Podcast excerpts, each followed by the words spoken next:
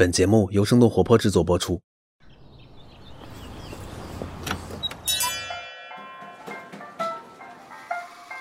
您的生动早咖啡好了，请慢用。嗨，早上好呀！今天是二零二一年的八月四号，星期三。这里是生动早咖啡，我是来自生动活泼的梦一。每周一、三、五的清晨，几条最新鲜的商业科技轻解读，和你打开全新的一天。一年一度的财富五百强排行榜又新鲜出炉了。经过了疫情的考验，今年的榜单虽然说有很多意料之中的变化，但是呢，也有不少让人眼前一亮的新兴公司的上榜。在几条商业科技动态之后，我们与你一起来关注一下二零二一年度财富五百强排行榜。首先，我们来关注一下奥运。流媒体和数字平台为我们提供了比以往更多的观看奥运会的方式，但这也导致了电视收视率的下降。由于美国收看东京奥运会的观众数量远远低于预期，拥有奥运会转播权的美国全国广播公司 NBC 正在和广告商就赔偿事宜展开讨论。NBC 的数据显示，东京奥运会开幕式收看人次比上一届里约奥运会减少了百分之三十六，是美国三十多年以来收视率的新低，而且下降趋势也一直在持续，这也就引发了美国广告商们的担忧。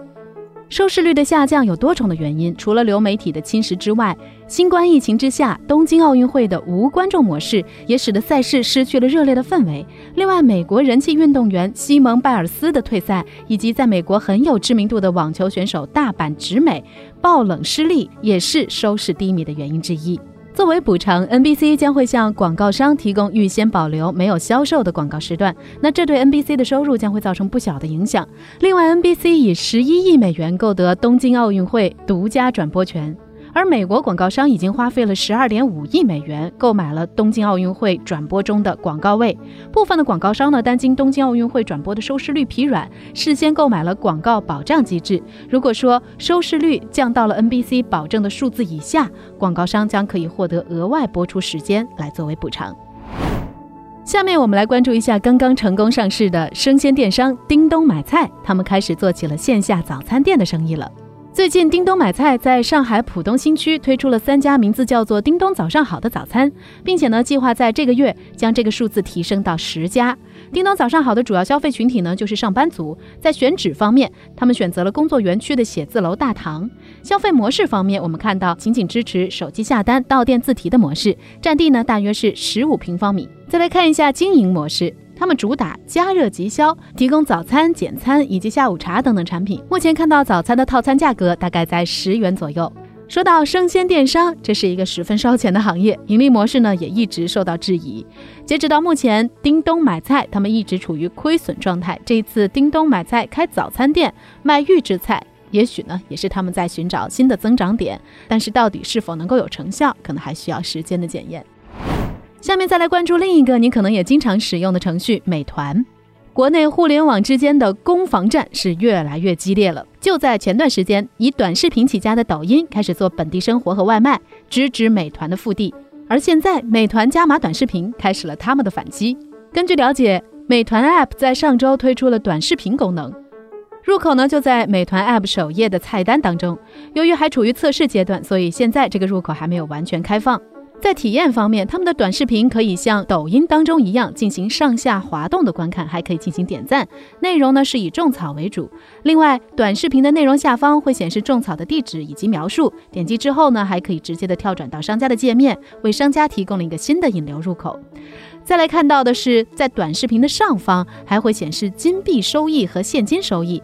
当金币呢达到一定的数量，而且连续完成多天的活跃任务之后。就可以兑换现金，并且提取了。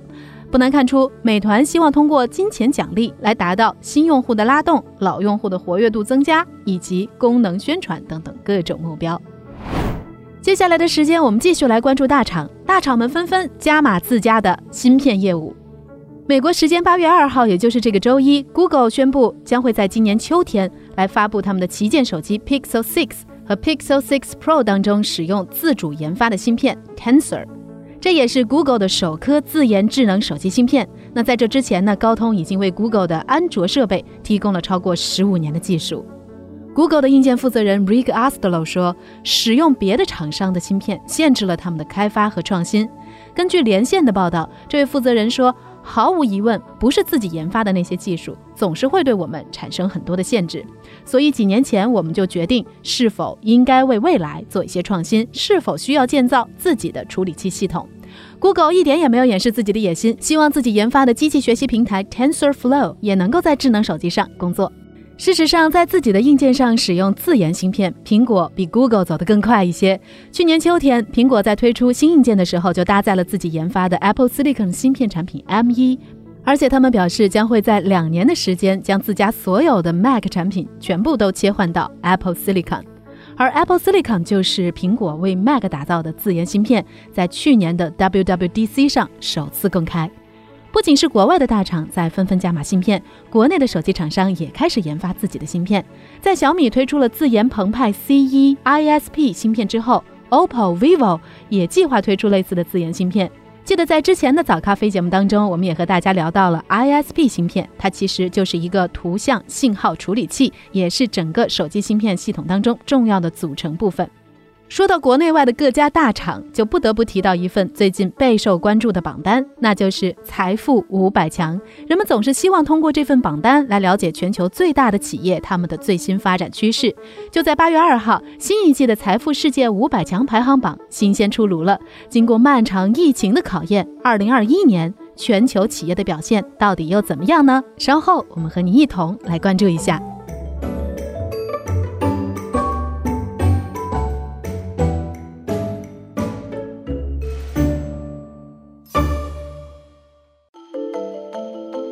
首先，我们来看看今年的世界五百强和去年相比表现怎么样。今年世界五百强排行榜企业的总营收大约是三十一点七万亿美元，比去年下降了百分之五。不仅如此，企业利润也大幅度的下滑。今年所有上榜公司的净利润总和大约是一点六万亿美元，同比大跌了百分之二十，这也是创下了二零零九年以来的最大跌幅。那为什么全球五百强企业今年的表现不佳，营收和利润都出现了下滑呢？其实直接原因就是新冠疫情给全球企业所带来的冲击。疫情蔓延导致全球供应链中断，西欧、北美、东亚这些地区的经济活动发展停滞，世界五百强的经营随之收缩，也就导致了他们的收益下降。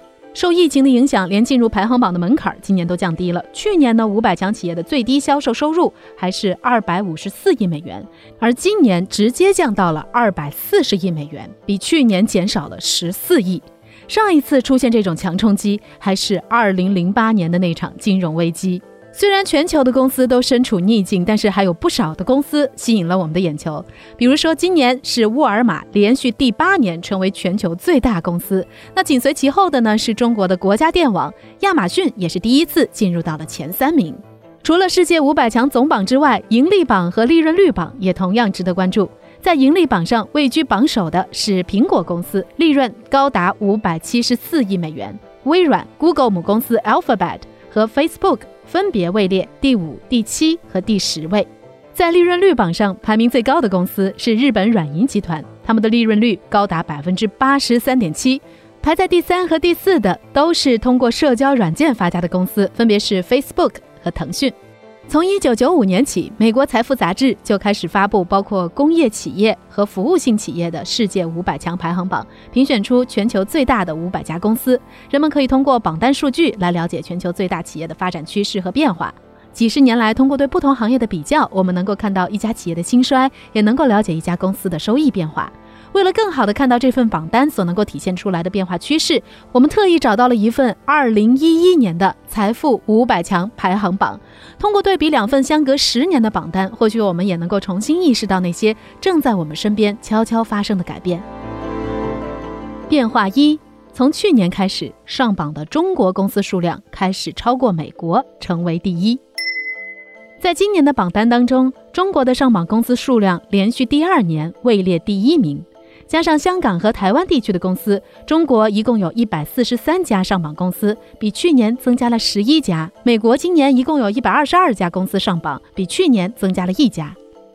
在这些上榜的中国公司当中，虽然传统企业优势还是非常明显，但是也可以看到一些新兴的互联网企业依然实现了高速增长。比如说，京东、阿里、腾讯、联想等等这些公司的排名都比之前有比较大幅度的提升。如果说我们把时间拨回到十年前，也就是二零一一年，你可以看到那个时候上榜的中国公司有六十九家，还不到现在的一半。而当时中国上榜的公司涉及到的行业主要包括金属产品、建筑材料、船务，还有工业机械等等。变化二，前十名当中的传统能源公司在减少，新兴的互联网公司在增加。就拿二零一一年和二零二一年的榜单来比较，我们就会发现前十名的排位出现了很大的变化。十年前，我们可以看到像壳牌、埃克森美孚、英国石油公司这一类传统能源公司是占据着榜单前五名的位置，而现在在榜单的前十名当中已经找不到这些公司的踪迹了。那到底是谁取代了他们的位置呢？像亚马逊、苹果这一类的科技公司，从零九年开始就直冲高位。今年排名第三的亚马逊，在十年前的排名是接近三百位的，而排名第六的苹果，在十年前的位置也几乎接近二百位。变化三，榜单上的新兴公司。在今年的榜单当中，除了一直稳居第一的传统企业沃尔玛之外，一些新上榜的公司也是让人印象深刻。比如说特斯拉和奈飞这两家公司，这一次上榜的排名分别是第三百九十二位和第四百八十四位。要知道，十年前特斯拉的 Model S 系列还没有在美国开始零售交付使用，而奈飞也才刚刚开始为他们的流媒体服务筹划原创内容，也就是在二零一一年。奈飞刚刚推出了他们的第一部原创作品《纸牌屋》。另外，由于排名提升幅度最大，一下子上升了八十四位的小米集团也格外引人关注，被称为榜单当中的全球互联网和零售行业进步最快的五百强企业。在二零一一年，小米公司才刚刚成立一年，人们也是在那一年第一次听说了小米手机。而十年后的今天，小米手机已经超越了苹果，成为全球手机市场占有率第二的品牌。不难看出，传统五百强和新兴五百强之间已经形成了你追我赶的态势，甚至新兴产业也正在逐渐成为这个变化世界的主导者。那说到这儿，就想问问你，财富五百强上榜的公司当中，哪家公司让你感到最意外呢？不妨在我们的评论区和我们聊聊吧。那在结束今天的全部内容之前，也想要提醒一下你，最新一期的 What's Next 的科技早知道这周也要上线了。这期节目，答案请了一位专门从事电池开发的专业人士，深入分析了一下动力电池这个赛道，在这个领域现在有些什么样的前沿技术，我们又可以在什么时候用上新的固态电池呢？那感兴趣的小伙伴千万别错过了。这就是今天的生动早咖啡，我们周五早上再见，拜拜。这就是今天为你准备的生动早咖啡，希望能给你带来一整天的能量。本期节目监制徐涛，编辑狄青依依，后期设计陈太太，运营刘瑶，以及制作人梦一。感谢你的聆听。如果你喜欢我们的节目，请记得在苹果 Podcast 给我们五星或者好评，也欢迎你分享给更多的朋友，这会对我们非常有帮助。同时，你也可以在公众号和微博搜索“生动活泼”。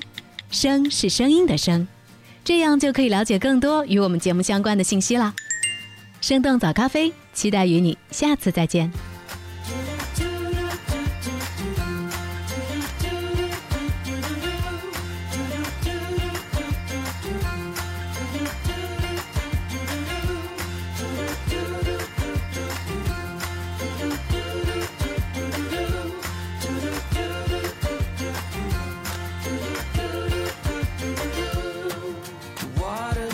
the day.